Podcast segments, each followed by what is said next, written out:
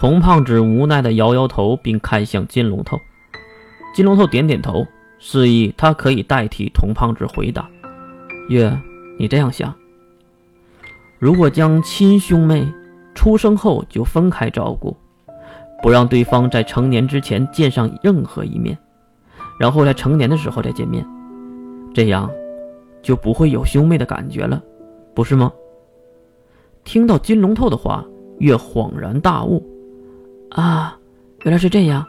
如果不见面，没有见过面，就不会有兄妹的感情。嗯，那不就和普通的、普通的人没什么区别了吗？这群家伙还真是有办法呀。所以呢，我在继承父亲的位置后，就需要娶我的亲妹妹。月也是学着金龙头点头。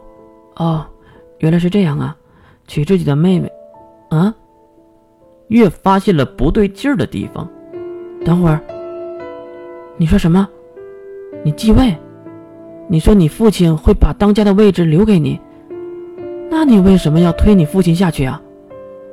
回答他的并不是童胖子，而是身后的金龙头。当然是因为童先生破坏了规矩，比如见了自己的妹妹，或者推行。族外通婚制度等等。啊！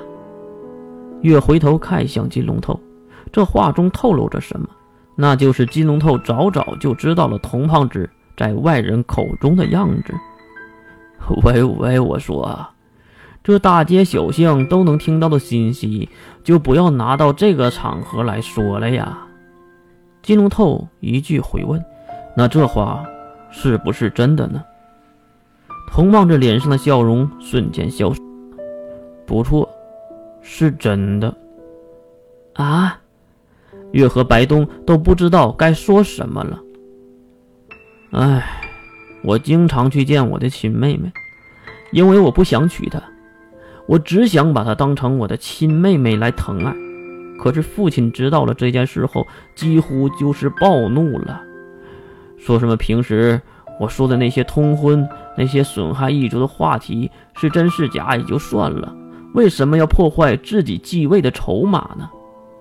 筹码，小姑娘，我们家有三个孩子，我是长子，我还有一个弟弟，一个妹妹。如果我不能娶妹妹，那我们家很有可能就会被推翻，其他长老家族就会出来登上当家人的位置。等等，月连忙拦住了童胖子：“你和你的妹妹偷偷见面，就会导致你和妹妹有亲情，嗯，而无法结婚，这个会导致你无法继位。我可以理解。那你不是还有一个弟弟呢吗？”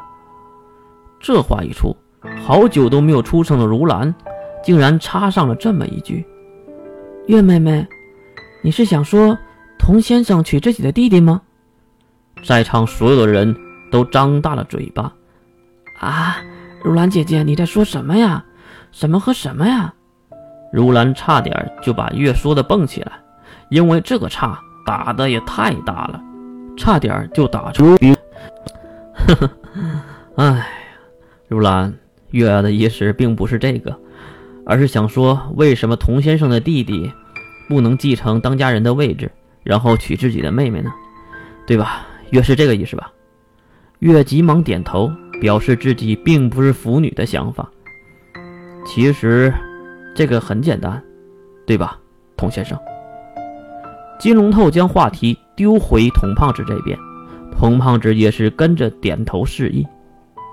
对，因为我弟弟并不是觉醒者，他没有幸运能力，是个普通人。普通人。月很是惊讶，而一旁的白东竟然没什么表情。毕竟这个已经是众所周知的事儿了。艾略特家族的当家二少爷是一个普通人的这件事儿，所以呢，我一旦失去了继承者的身份，那我们家就有可能会跌下当家者的位置。艾略特一族其他的势力就会争夺当家人的位置，所以。父亲很生气，甚至还说出了杀死我，让我弟弟继承的话。杀死你？不过你弟弟没有能力，要如何继承当家人的位置呢？月的问题还真是一个接着一个。小姑娘，这些话都是障眼法。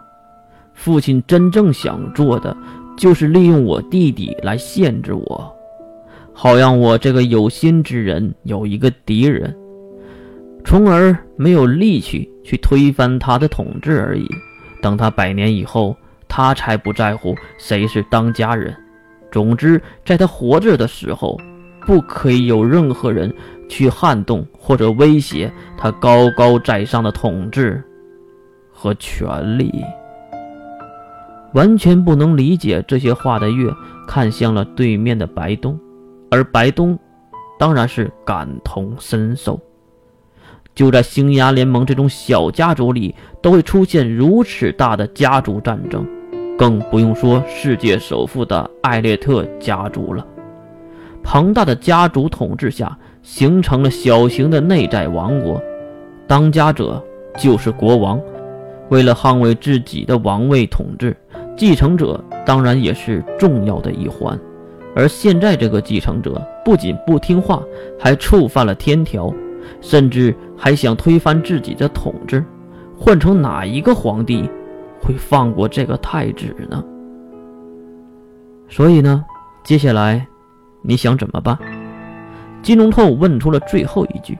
童胖子站起肥胖的身体，并露出凶狠的目光，看向了金龙透。